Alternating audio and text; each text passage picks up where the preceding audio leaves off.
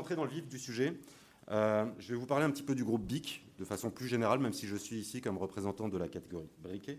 Mais c'est important qu'on voit le contexte dans lequel on s'inscrit. Donc, le groupe BIC, c'est un groupe euh, français, euh, familial, qui est international aujourd'hui, qui fait 2 milliards d'euros de chiffre d'affaires, donc une petite entreprise, on va dire, d'une certaine manière. 10 000 employés dans le monde, 25, 25 usines, 6 usines en briquet réparties à travers le monde. Et on produit sur la catégorie briquet 1,5 milliard de briquets par an, ce qui représente, bon an, mal an, 10% du marché mondial.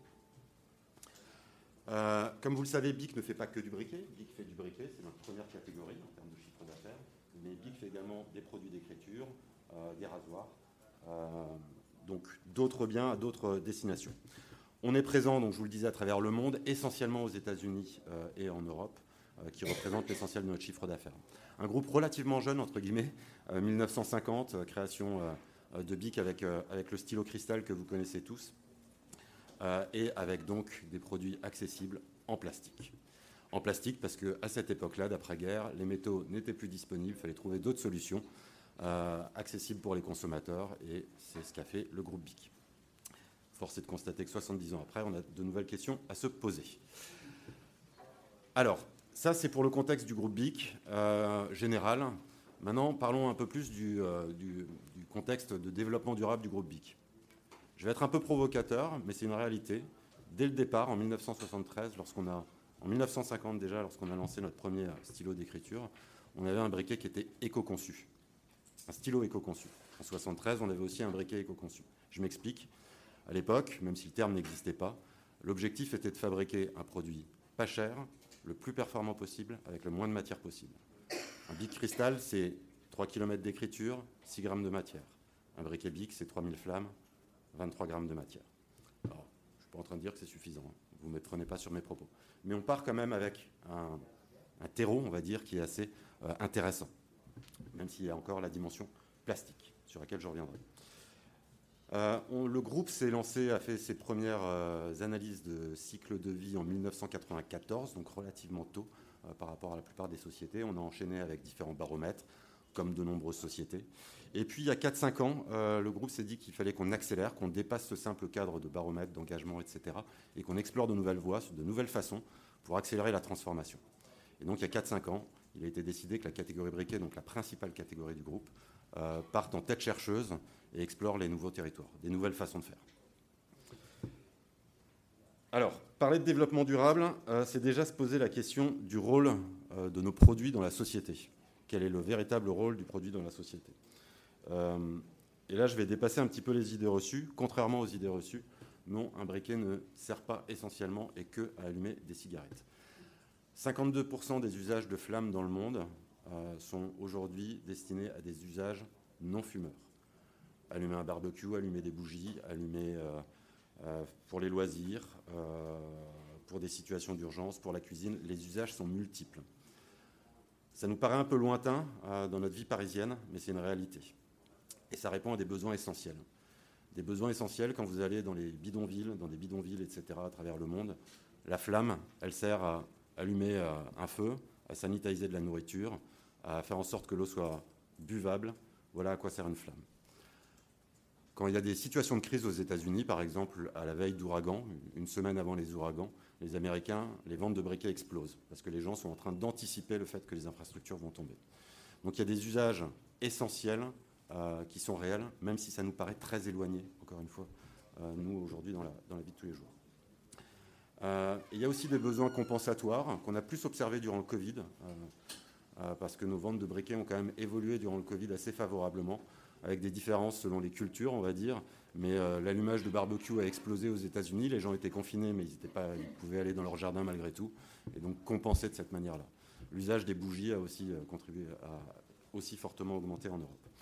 Donc des usages multiples, c'est important de l'avoir en tête euh, parce que ça veut dire quoi? Ça veut dire aujourd'hui que, et c'était une remarque de Bruno, le briquet va disparaître puisque les fumeurs vont disparaître. Oui, les fumeurs vont continuer à décliner fortement. Par contre, les situations d'urgence, etc., malheureusement, elles ne sont pas prévues de décliner euh, dans les 30 prochaines années. Donc, notre rôle dans la société, il est essentiel.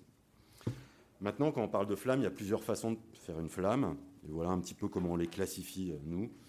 il y a une première catégorie qui sont les solutions low-tech, donc ces systèmes d'allumage type briquet solaire, etc., avec des chances de réussir à allumer quelque chose assez réduite, ce qu'on appelle les solutions simples, dans lesquelles on va mettre les allumettes, les briquets à essence et les briquets à gaz rechargeables ou non rechargeables.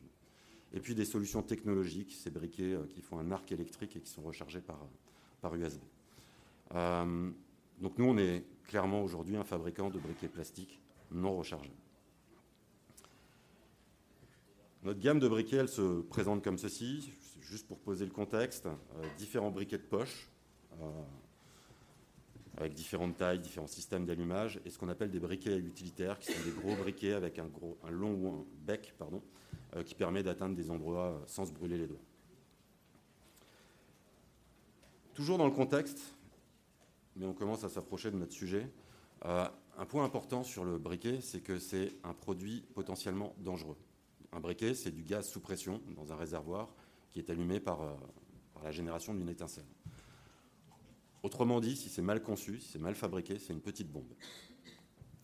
Euh, je vous invite d'ailleurs à, à, regarder sur Internet, il y a dix jours de ça, à La Réunion, il y a eu un grave accident avec un briquet où toute la maison a brûlé. Il y a deux normes pour protéger euh, les consommateurs de ça. Une norme qu'on appelle sécurité enfant, sur laquelle je vais passer parce qu'elle n'est pas nécessairement importante dans notre propos aujourd'hui. Et une norme qui définit un briquet doit résister à des températures élevées, doit résister à des chutes, etc. Là, ça commence à devenir important. Pourquoi? Parce que pour garantir la sécurité des consommateurs, il faut qu'on fasse des choix qui nous permettent, de matière, etc., qui permettent euh, de respecter ça. Cette norme, elle n'est pas respectée en Europe. Concrètement, elle n'est pas respectée. Euh, les deux tiers des modèles de briquets ne sont pas conformes sur le marché européen. Et ça génère 30 000 accidents par an en Europe. Ces accidents, ils ont donc un coût humain, 30 000 accidents par an, avec des brûlures euh, en grande partie euh, un coût sociétal aussi, parce que le coût sociétal de, tout cela, on l'a estimé entre 10 et 14 milliards d'euros. Et un coût environnemental également. Parce que quand il y a un accident, les gens doivent recevoir des soins, il y a des ambulances qui se déplacent, il y a des brûlures qui doivent être soignées, etc. Et on a euh, fait l'analyse de l'impact environnemental de ces soins. Si l'industrie du briquet générait 100 de CO2, les accidents génèrent 40 de plus. Donc il est intéressant de, voilà, de commencer à poser le propos et se dire, en fait, on est dans le donuts de Catral Wars, on a des besoins essentiels auxquels on doit subvenir, on a un produit essentiel, la sécurité en fait partie, et en même temps, il faut qu'on respecte les, les, limites planétaires. Et c'est avec ça qu'il faut qu'on compose pour offrir une solution qui soit sûre pour le consommateur et meilleure pour l'environnement. Alors, notre briquet. Donc, notre briquet phare, le briquet le plus vendu, alors c'est malheureusement toujours pas le briquet le plus vendu en France, c'est le briquet euh, J26 Maxi. En France, vous trouvez pour l'essentiel ce petit briquet-là, mais au niveau global, on vend ce briquet-là. Ce briquet fait 3000 flammes, et euh, aujourd'hui, soyons, aujourd'hui, c'est le briquet le plus performant du marché. Euh, l'impact carbone par flamme, parce qu'il faut ramener à une unité de mesure commune, on ne peut pas comparer un briquet par rapport à un autre, ils n'ont pas tous la même quantité de flamme. L'impact carbone par flamme de notre briquet, il est de 0,043 grammes euh, de CO2, là où nos concurrents sont presque au double, que ce soit des modèles pierre ou piezo. Les allumettes sont à 0,229. Donc je vais tuer tout de suite une idée reçue. Les allumettes, on s'est posé la question il y a 4 ans. On s'est dit, est-ce qu'on va devenir des fabricants d'allumettes? C'est fait en bois. Ça a l'air très bien. Non, pas du tout. Les allumettes, c'est 6 fois plus d'impact environnemental qu'une flamme de briquet. C'est 70% de plastique en plus par flamme. Parce que dans le petit bout rouge, vous avez plein de produits chimiques totalement instables. Et pour les faire tenir ensemble, les fabricants d'allumettes, ils mettent du polymère. Donc non seulement il y a plus de polymère, mais en plus il est brûlé. Toujours est-il, on a un briquet très, très performant aujourd'hui, euh, d'un point de vue qualité, d'un point de vue sécurité. Euh, on utilise le juste nécessaire euh, par rapport à, de matière. On a néanmoins un problème, c'est qu'en fin de vie, il est jeté. Donc notre produit est jetable. Et c'est l'équation qu'on doit résoudre. Et c'est pour ça qu'on s'est lancé dans cette ambition de passer d'un modèle d'économie linéaire à un modèle d'économie circulaire sur le briquet. Avec des enjeux qui sont évidents, réduire la consommation de ressources et la pollution par les plastiques, contribuer à la neutralité carbone en premier lieu et en deuxième lieu, préserver la biodiversité et renforcer notre résilience. Pour réussir tout ça, il y a beaucoup de conditions de succès. La première, c'est que la démarche, qui est une démarche, pardon, qui est une démarche profonde, elle doit être absolument euh, soutenue par le top management. Rentrer dans une démarche comme ça, c'est complètement reconstruire un business model. C'est repenser totalement un business model. C'est faire des investissements très importants. Et dans une euh, perspective économique court terme, euh, c'est parfois des, points qui sont un peu compliqués à, dépasser. Donc le portage par le top management est absolument nécessaire. Deuxième condition, c'est s'appuyer sur la science. Euh, quand vous allez sur Internet et que vous lisez des choses, j'ai lu, euh, je me suis amusé à lire hier soir la définition de produits jetables. Alors les premiers produits euh, qui sont produits jetables. Sur Wikipédia, c'était produits à usage unique tels que briquet, stylo, rasoir. très bien pour nous, on est bien placé. Mais ce n'est pas un produit à usage unique, etc. Mais on part, de, on part un peu de nulle part. On part, on part de cette allumette qui est meilleure pour l'environnement, etc. Il faut qu'on parte de la réalité, des faits. Euh, c'est une démarche qui est longue. Au départ, on ne sait pas toujours par où commencer. Euh, et le meilleur moyen de commencer, c'est de poser les faits. Et donc d'adopter une démarche basée sur les faits, sur les analyses de cycle de vie, sur des analyses scientifiques, et j'y reviendrai. On a développé notre programme de recherche scientifique euh, pour subvenir à tout ça. C'est énormément de travail de recherche et de développement. on est des fabricants de briquets, on n'est pas des désassembleurs de briquets, même si on est en train de le devenir. Euh, c'est un travail en amélioration continue. Si vous me demandez qui est en charge de tout ça, tout le monde. Il n'y a pas un responsable de l'ensemble du programme. Euh, c'est quelque chose qui est totalement incarné par notre management et auquel on contribue tous. C'est beaucoup de dialogue aussi avec de nombreux stakeholders, avec de, euh, de nombreuses personnes de différents environnements, etc., pour challenger ce qu'on pense être la bonne voie. on peut avoir le sentiment qu'à un moment donné, cette direction est la bonne, et en échangeant, en partageant ouvertement les programmes et nos ambitions, à un moment donné, euh, on peut avoir de nouvelles idées qui émergent. Et c'est accepter ce dialogue-là, avec beaucoup d'humilité, euh, en disant concrètement, on ne sait pas. Parce que concrètement, il y a quatre ans, on avait lu tous les livres, on ne savait pas comment avancer. Maintenant, c'est mieux. Et continuer à renforcer notre ancrage local. J'en ai pas parlé, mais ça, c'est un asset que nous avons. Nous produisons là où nous vendons. Euh, nous avons six usines de briquets. Elles sont réparties à travers le monde et chaque usine sert le continent dans lequel l'usine est placée. Et c'est des usines en propre, ce qui est un point très important. Donc, collecter et réutiliser les briquets. Alors, on part de tout en haut à droite, on achète nos matières premières, nous assemblons nous-mêmes nos composants, euh, c'est un savoir-faire internalisé, et nous fabriquons nos produits. Et jusqu'à présent, on vendait ça à nos consommateurs, les utilisateurs les utilisaient et les jetaient. L'enjeu aujourd'hui, c'est de continuer notre business model, puisqu'il faut le penser aussi en tant que business model, c'est d'aller collecter les briquets pour ensuite les recycler. Je vais un peu plus détailler tout ça. Concrètement, pendant 7 ans, on a investi en RD et on a développé des machines qui sont aujourd'hui capables de désassembler nos briquets, composant par composant. Il faut savoir que les briquets, les 19 composants à l'intérieur d'un briquet, sont assemblés au micron près. Mais je vous le disais, éco-conçus, ces 19 composants sont des matières pures. Ça veut dire que si on les isole en désassemblage, on récupère une matière pure qui peut être réinjectée dans l'économie, que ce soit dans notre production ou en extérieur. Donc on a développé des machines qui nous permettent de faire un tri automatique de ces briquets en automatique. On dit ce briquet est bon, ce briquet il n'est pas bon pour être euh, recyclé pour diverses, diverses raisons. On sait que quand on collecte des briquets, on ne collecte pas que les nôtres, mais on est capable de désassembler que les nôtres. Et donc on fait de la ségrégation. Et il y a trois flux qui se mettent en place. Il y a tous les briquets qu'on ne sait pas désassembler de toute façon, c'est que des matières composites, donc on ne saurait pas quoi en faire, qui partent en broyage. Il y a nos briquets qui sont identifiés comme étant potentiellement bons pour être reconditionnés, c'est-à-dire nettoyés et remplis de gaz pour faire très simple. C'est un peu plus complexe que ça. Et puis une autre partie qui sont les briquets qu'on va complètement démonter et réisoler tous les composants. Et tout ça va nous permettre de boucler la boucle.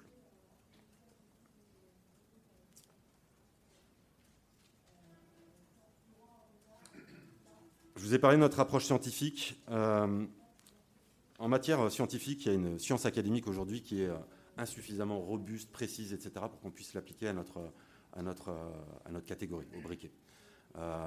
et le temps de la science, il est trop long, en tout cas d'un point de vue académique, pour pouvoir attendre ça. On doit aller plus vite. Donc on a développé notre propre programme de, recherche avec des laboratoires indépendants qui sont des, des laboratoires très experts au niveau international sur ces questions-là.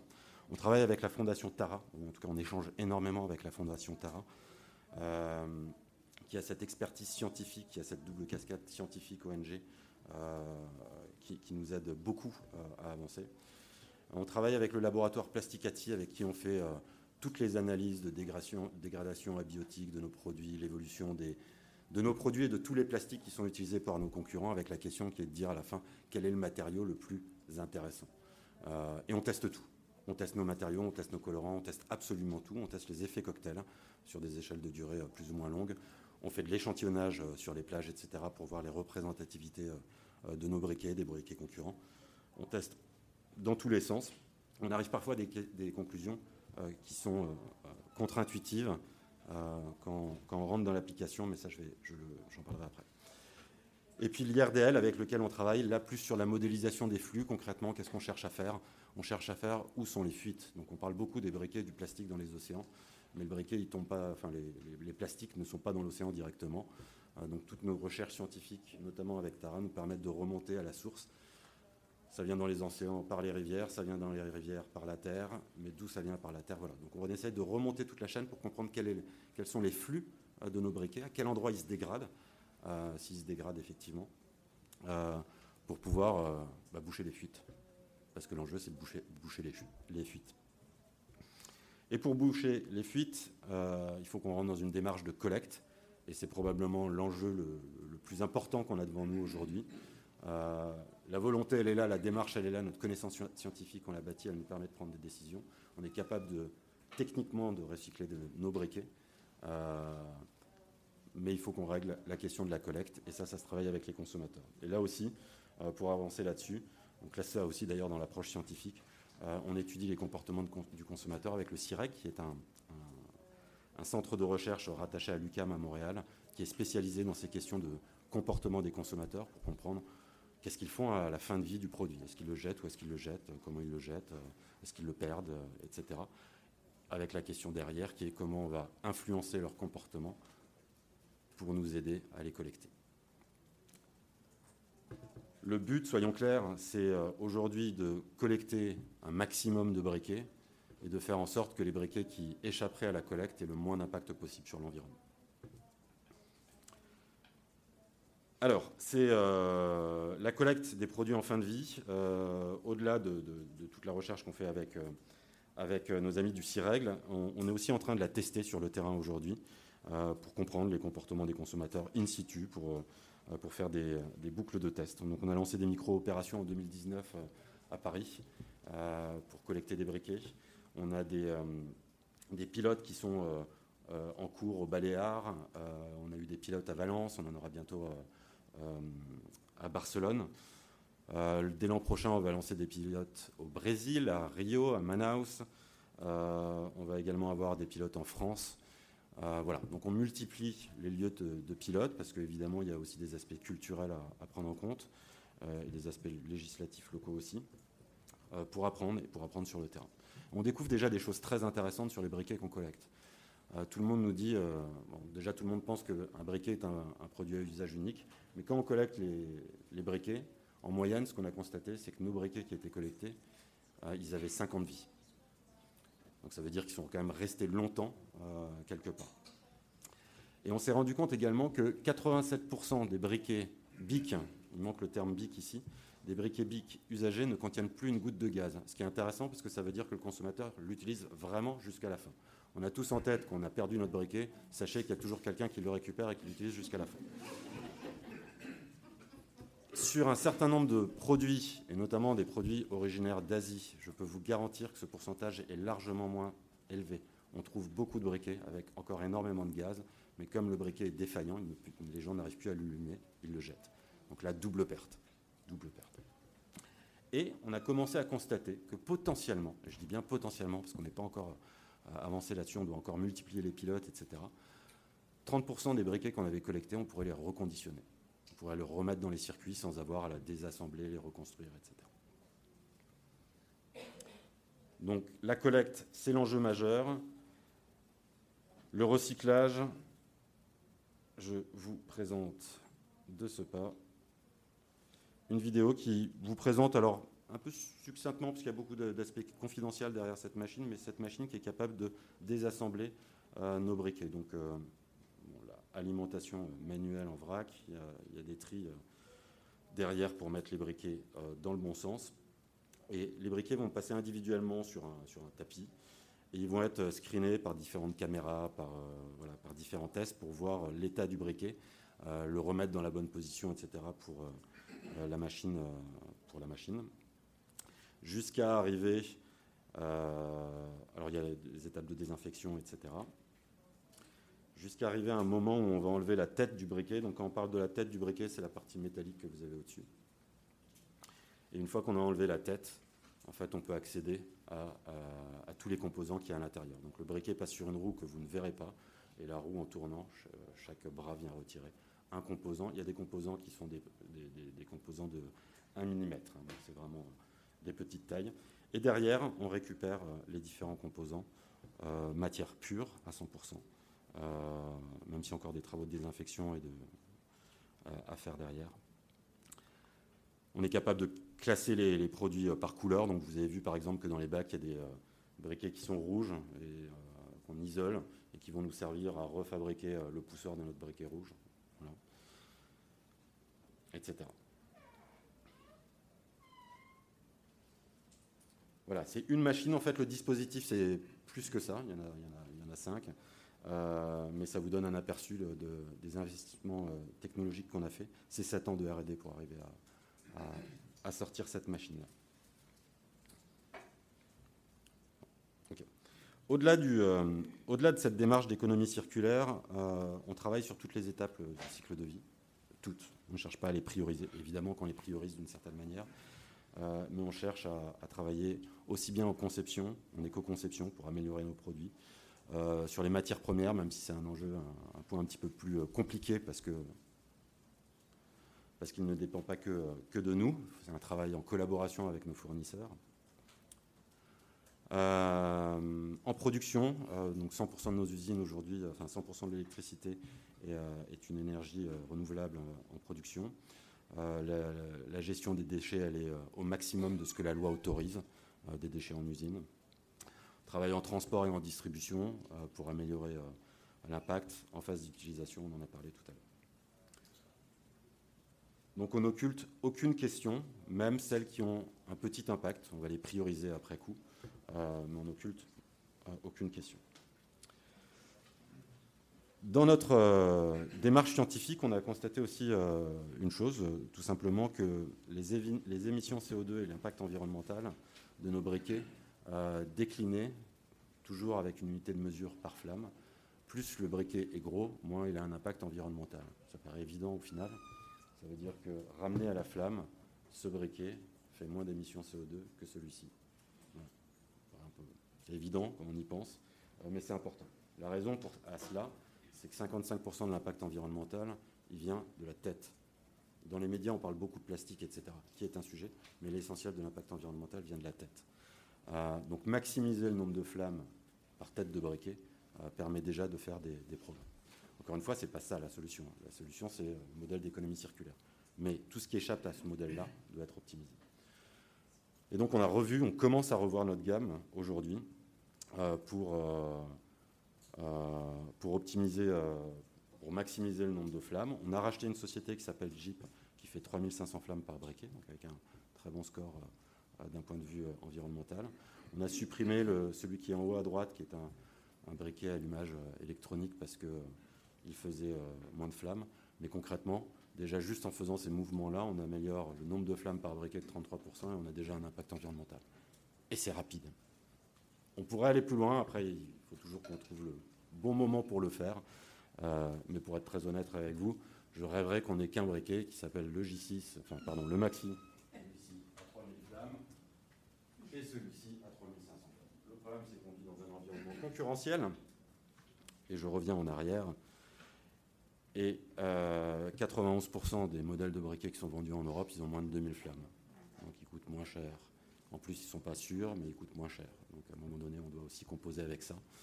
Euh, donc la question va être plutôt de discuter avec des autorités pour euh, prendre les bonnes décisions. Certaines l'ont fait au Baléares. ils ont interdit tous les briquets de moins de 3000 flammes. Ça semble être une bonne idée, je pense. C'est simple et c'est efficace. En éco-conception, je vous le disais, alors je l'ai dit d'un point de vue un peu provocateur, mais c'est vrai, euh, notre briquet, on est capable de le désassembler en industriel en quatre mouvements. Si notre produit n'avait pas été éco-conçu dès le départ, on n'aurait pas été capable de faire ça. Euh, mais on continue à travailler en éco-conception euh, pour optimiser nos produits. Donc on lance actuellement un produit qui s'appelle le Big Maxi Écolution, qui est le même que celui-ci. En tout cas, vous avez l'impression que c'est le même, la même performance, etc. Sauf qu'à l'intérieur, on a à peu près tout changé. Euh, on est passé euh, sur 55% de métaux recyclés, on est passé sur un euh, plastique biosourcé. voilà, on, a changé les packaging, c'est-à-dire qu'on est aussi en, train d'expérimenter des packaging totalement en carton, ce qui est un enjeu pour nous. Ça, ça, peut paraître très simple de faire un move en carton, mais on a un produit qui, d'un point de vue transport, doit être très bien géré parce que le produit, doit, on doit éviter qu'il s'allume, donc il doit être très protégé. Donc la matière carton, c'est quelque chose de pas si simple que ça au départ pour nous. On travaille également sur nos briquets utilitaires. Euh, par exemple, euh, donc ces briquets utilitaires sont des gros briquets qui sont grands comme ça avec un long bec. Et là, on en sort un euh, qui s'appelle Easy Reach, dont vous avez peut-être entendu parler aux États-Unis puisqu'il a été promu par Snoop Dogg, qui, mais ce n'est pas le propos, même si c'est amusant, euh, qui euh, utilise quatre fois moins de plastique par flamme que l'autre, qui rend à peu près le même service, à peu près, je dis bien. C'est-à-dire que le petit va vous permettre d'allumer une bougie, il va pas vous permettre d'allumer un barbecue. Mais voilà, on remplace aussi des usages avec des produits moins impactants. Quatre fois moins de plastique par flamme, moins 66% de CO2 par flamme et 30% d'emballage en moins, plus ces petits moyens d'emballage. Toute cette approche, euh, elle contribue concrètement à relever quoi? Elle contribue à relever deux défis. Euh, le changement climatique, évidemment, euh, et la pollution des océans, la pollution plastique, nommons-la. Euh, je, pense que j'ai oublié un point majeur, mais je suis sûr que ça va sortir dans les questions, sinon je me la poserai à moi-même. sur nos émissions de gaz à effet de serre aujourd'hui sur la catégorie briquet, on a un, engagement à moins 30% sur le scope 3. Sur le scope 1 et le scope 2, on a fait un moins 80%, on est, euh, on est, euh, on est, on est bon. Maintenant, l'enjeu, c'est euh, de continuer à, avancer sur le scope 3. et on a des plans qui nous permettent d'aller là-dessus. On travaille sur le plan au-delà, évidemment, puisque l'au-delà, c'est bientôt. Et le moins 30% ne sera pas suffisant. Quant à la réduction de l'empreinte plastique, je vous disais, notre produit J26 Écolution est fait à partir de plastique biosourcé.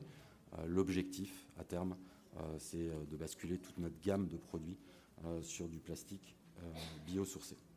Et c'est là que je vais adresser la question que vous allez me poser, mais avez-vous considéré autre chose que le plastique? Voilà, je l'ai oublié, elle est très importante. oui, on a considéré beaucoup de choses, mais on a, je reviens à ce que je disais au début, on a un compromis à trouver entre la qualité et la sécurité et l'impact environnemental.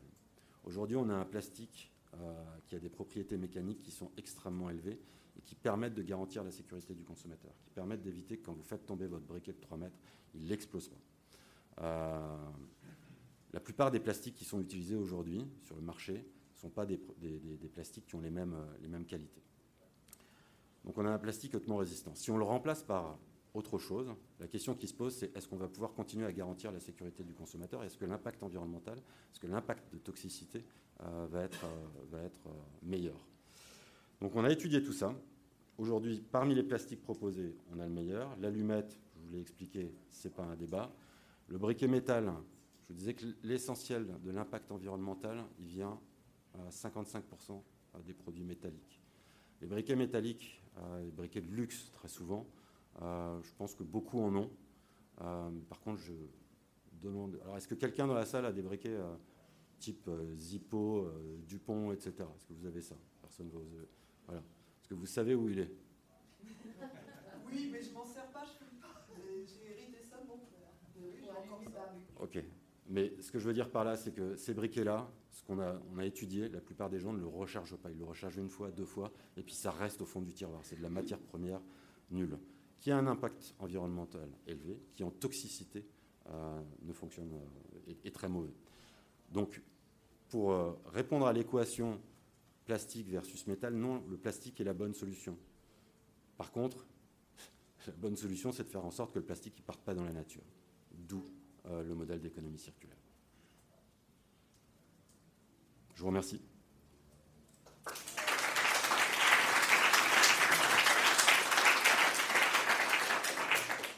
Merci, j'imagine que vous avez des questions, n'hésitez pas, euh, même des questions dérangeantes. euh, Surtout les questions dérangeantes. Vous avez un micro, Julien, à vous Si vous prenez le point. Oui, monsieur, juste au-dessus de votre tête. Et voilà. Bonjour. J'ai une question, c'est est-ce que c'est pas envisageable de créer des sortes de recharges comme on met notre iPhone en, recharge le soir, de créer des petites recharges de gaz ou même le briquet, on aurait juste à le poser euh, avec un système de recharge pour que bah, justement on puisse le garder euh, plus longtemps. Est-ce que vous avez déjà pensé à ça Alors, je, je pousse un peu. euh, on a exclu le rechargeable, on exclut le rechargeable, donc avec le transfert de gaz. Ça, on l'a exclu parce que la plupart des accidents qui arrivent, c'est à cause de ça. Euh, la recharge. Quand vous regardez euh, euh, les recharges, il y a 50% de la bonbonne de gaz qui part dans l'air et il y a 50% qui part dans le briquet. Déjà. Donc il y a une partie du gaz, énergie non renouvelable, qui part nulle part. Enfin, si, dans l'air. Mais qui ne sera pas utilisé derrière. Euh, 85% des accidents qui se produisent avec des briquets, c'est au moment du rechargement ou dans les deux heures qui suivent. Euh, donc c'est extrêmement dangereux. Et en plus, quand les gens rechargent, ils rechargent généralement à fond. Et quand le briquet est rechargé à fond, le gaz n'a plus de place pour s'étendre. Et dès que la température va monter, le, briquet explose. Je vous parlais de la norme. Elle définit qu'un briquet ne peut pas être rempli à plus de 85% de sa capacité, justement pour que le gaz puisse s'étendre.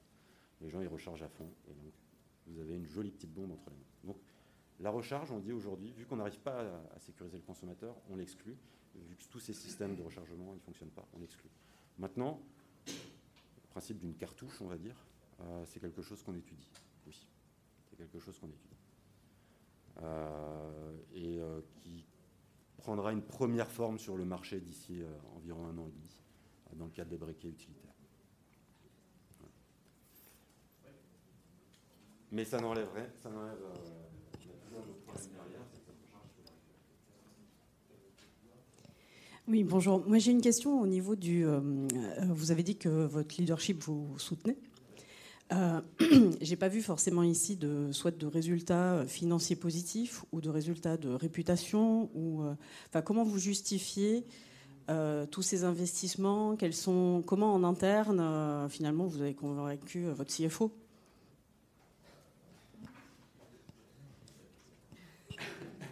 C'est souvent la problématique qu'on a pour faire démarrer les business, en fait, à changer, à investir, etc. Donc c'est pour ça, comment vous avez fait Alors le CFO n'avait pas le droit de, de- de- de- de décider d'une certaine manière.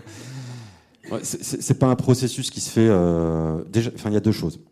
Euh, le patron de la catégorie briquet est convaincu. C'est lui qui, drive tout ça euh, avec une, une volonté tenace de faire bouger les lignes. Donc déjà, sur notre catégorie, on est relativement tranquille. Après, se pose la question de par rapport au reste, au reste du groupe. C'est des processus qui sont euh, longs. Euh, voilà, c'est pas euh, le jour d'une présentation, etc. Euh, on est dans un contexte quand même où échapper à, ces enjeux-là, c'est, enfin, on peut pas y échapper. C'est visible partout. La seule chose, c'est qu'on a, ce qu'on a dit, c'est, on pourrait faire plein de choses. euh, qui ne requerraient pas beaucoup d'investissement et qui permettraient de montrer patte blanche, mais ça va durer 5 ans. Et nous, ce qu'on veut faire, c'est pas ça c'est faire quelque chose qui va changer profondément notre business model. Oui, on va prendre des risques, on va investir pour ça, mais qui va tenir 30 ans. Donc la perspective long terme dans une société familiale, il faut le rappeler, euh, est un atout, euh, un atout important. Donc on n'a pas abordé ça comme un, point de, coût, mais ça comme euh, un business dans son intégralité. Voilà. Donc demain, quand on va ouvrir notre usine de désassemblage de nos briquets, oui, c'est un coût, mais euh, il y a un business model qui est associé à ça. Alors l'équation, elle n'est pas évidente à trouver. hein.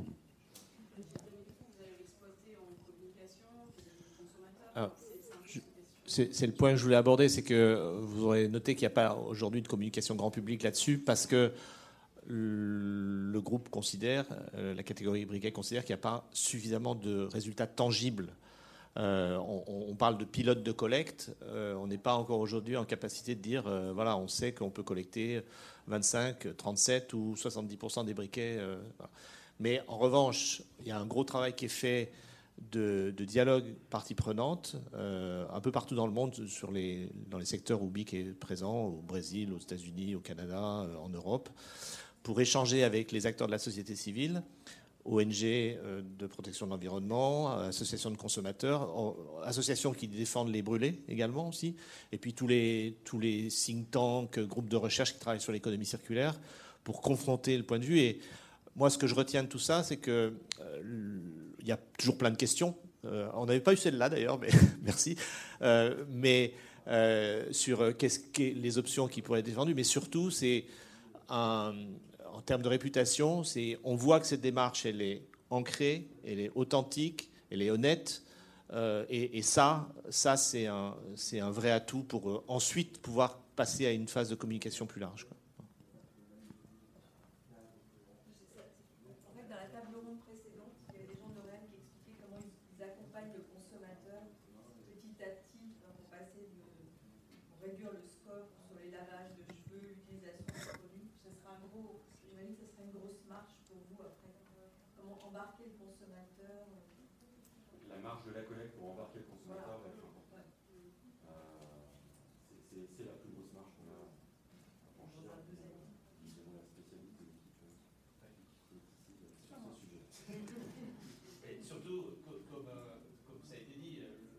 c'est un objet qui passe beaucoup de main en main.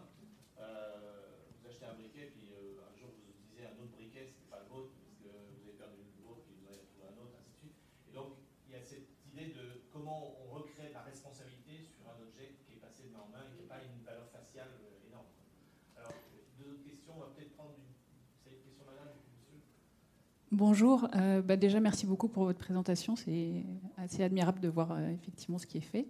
J'avais une question sur euh, est-ce que vous avez mesuré déjà, ou ça fait partie de la suite, les impacts de la, chaîne de, retour justement logistique parce que entre le bénéfice que vous avez à recycler le briquet et puis la mise en place de, de, cette chaîne de retour, euh, et est-ce qu'il n'y a pas intérêt à recycler beaucoup plus simplement euh, le métal, le plastique? Enfin, voilà.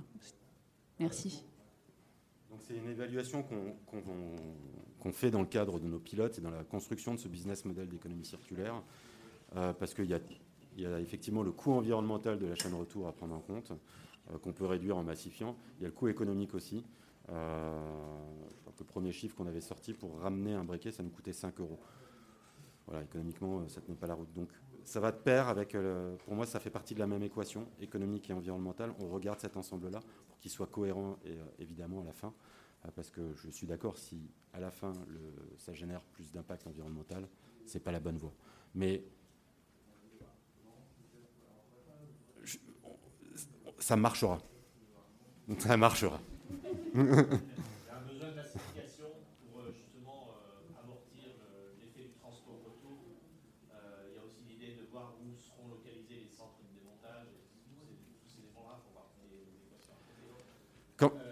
quand je, dis ça marchera, en fait, ce que je veux dire, c'est que si on est. Là, je vais, pas, je vais parler un peu de la philosophie avec laquelle on avance. Si on essaye de se fixer des objectifs euh, sur ce, genre de, sujet, en se mettant un pourcentage, etc., finalement, on n'avance pas. Donc, la meilleure manière d'avancer, c'est de se plonger dedans, c'est d'aller expérimenter sur le terrain, c'est tout mesurer sur le terrain pour pouvoir voir quelles sont les lignes qu'on doit faire bouger. C'est de vivre les choses concrètement. Euh, c'est là, euh, c'est un, peu ça le message que j'essaye de passer. Euh, je ne vous ai pas parlé des commitments du groupe, je ne vous ai pas parlé de tout ça. Vous le trouvez sur Internet, ce n'est pas le sujet. Ils sont là, ils sont, et c'est très bien. Euh, mais derrière, c'est comment on passe en mode opératoire, fonctionnel, euh, pour, pour, pour, construire quelque chose sur la durée. Alors, deux, questions, monsieur et madame. Après, on prend les questions. Oui, bon, bonjour et merci. c'est une question qui est complémentaire avec la précédente. En fait, est-ce que vous pourriez détailler un petit peu le principe de collecte c'est quand même le, maillon de la chaîne clé euh, dans, ce que vous avez décrit. et, et, qui en fait ne dépend pas que de vous. Donc comment vous adressez le sujet? Madame? Allez-y, posez votre question tout de suite. Alors, bonjour, ma question elle est sur le business model. Est-ce que vous avez enfin, j'aimerais connaître plus vos ambitions en termes de transformation de votre business model et notamment de vos offres et voir notamment en termes de reconditionnement, est-ce que vous avez des objectifs sur les prochaines années de proposer par exemple 50% de votre offre en reconditionné? Et euh, notamment possiblement une idée d'abonnement, euh, ce qui permettrait possiblement aussi de responsabiliser vos, consommateurs euh, en termes de, notamment de collecte et, d'usage du, briquet. Et je crois que ça se poursuit parce que moi, je ne pensais pas forcément à un abonnement. Mais par exemple, quand on est, quand on est dans des festivals, il y a les éco-cups. Et il arrive souvent qu'il y ait des personnes qui récoltent toutes les éco-cups pour les ramener et avoir l'argent de la caution en échange. Donc euh, les briquets, vu que ça passe de main en main, comme euh, parfois les éco-cups, ça peut être une solution. Euh, toutes les questions convergent dans la même direction. le programme de, collecte, pour vous, ça va être en fait on a fait un setup de, programme de collecte avec différentes choses qu'on teste. On va tester où est-ce qu'on va euh, collecter, où est-ce qu'on va maximiser notre collecte? Spontanément, on se dit dans un bureau de tabac, mais pas nécessairement. C'est pas nécessairement à cet endroit-là qu'on va massifier euh, notre collection. Donc on va tester plusieurs lieux euh, qu'on a identifiés. On a des pilotes sur plusieurs lieux. des pilotes dans des hôtels, des pilotes dans des, des gares, j'étais en train de réfléchir si je avais le droit de le dire, euh, des pilotes dans des gares, etc. Donc on va, tester et prototyper plusieurs choses euh, pour voir déjà quels sont les lieux où on arrive à, gagner en volumétrie. Mais tout est interrelié. Derrière, il y a une communication à porter auprès du consommateur pour encourager le geste. Euh, donc est-ce que ces lieux nous permettent de porter ce message-là? Quel est le message qu'il faut porter? Le message de dire juste ramenez votre briquet, ça marche pas. ça marche pas. Voilà, il faut vraiment nudger le comportement du consommateur. Donc en fait, on a défini tous ces layers de, choses à tester et on teste tout en série et, euh, on modélise le, modèle petit à petit. Donc c'est ça l'approche en étant très fortement sur le terrain. Très fortement sur le terrain. Euh, ça, rejoint. Euh, alors, ouais, c'était pas tout à fait ça, mais la question de la transformation de notre offre, oui évidemment, puisque à un moment donné, quand on parle de collecte, on ne peut pas éviter euh, les questions d'écotaxe, on ne peut pas éviter les questions de consigne. Voilà, c'est des questions qui peuvent faire partie du modèle. Ça fait partie aussi des choses qu'on envisage, qui sont pas tout, tout n'est pas entre nos mains pour le faire. mais, ça fait partie des dispositifs qu'il faut imaginer. C'est des dispositifs qui ne sont pas toujours évidents à enclencher parce qu'il y a un cadre légal, il faut s'assurer que tous les, intermédiaires de la chaîne ne se fassent pas une marge sur une écotaxe. à un moment donné, ça n'a pas beaucoup de sens. Voilà, mais bref. Euh, donc euh, oui, ça en fait partie. L'abonnement en fait partie aussi. C'est aussi quelque chose qu'on teste. Euh, le principe d'abonnement sur les briquets, ce n'est pas forcément quelque chose qui montre des résultats probants. Ça ne veut pas dire que ce n'est pas quelque chose qu'il faut qu'on continue à creuser, parce que le principe d'abonnement avec des logiques de, de, flux retour peut être intéressant. Donc tout ça, c'est pour ça que je le relie à la, première question sur la collecte, fait partie de toutes les questions qu'on se pose euh, sur notre modèle d'économie circulaire et de collecte euh, précisément. Peut-être qu'à la fin, la conclusion sera de dire oui, c'est la consigne qui fait en sorte que les gens ramènent effectivement. Peut-être. Je pense que j'ai oublié un point. Euh, je voulais juste rebondir sur le reconditionnement. Sur le reconditionnement, on est vraiment au début de, cette question-là. Euh, on a fait des premiers constats que potentiellement on avait des briquets qu'on pouvait reconditionner. On a besoin de quantifier un peu plus pour voir ce dont on parle. Euh, donc c'est quelque chose qu'on doit encore euh, explorer. On n'a pas le 30%, c'est un premier constat. Donc gardons des réserves. J'aime bien juste prendre cet exemple pour vous parler de, décisions parfois qu'on peut prendre de façon un peu contre-intuitive. Vous savez, nous avons nos briquets qui sont vendus comme ça, ou qui sont vendus avec un petit bout de plastique supplémentaire autour, pour mettre un décor, etc. Si on raisonne développement durable, la première réflexion qu'on se fait, c'est le bout de plastique, il faut le virer. Ça ne sert à rien, c'est du plastique en plus. Mais en fait, peut-être que le bout de plastique autour, il protège notre briquet et il fait en sorte qu'il y aura plus de briquets à la fin qu'on va pouvoir reconditionner. Donc, pas si évident. Il ne faut peut-être pas euh, se précipiter dans ce qui nous paraît être une solution simple. Dans un monde complexe. La solution simple n'existe pas. Est-ce que j'ai répondu aux questions ou, euh, ouais.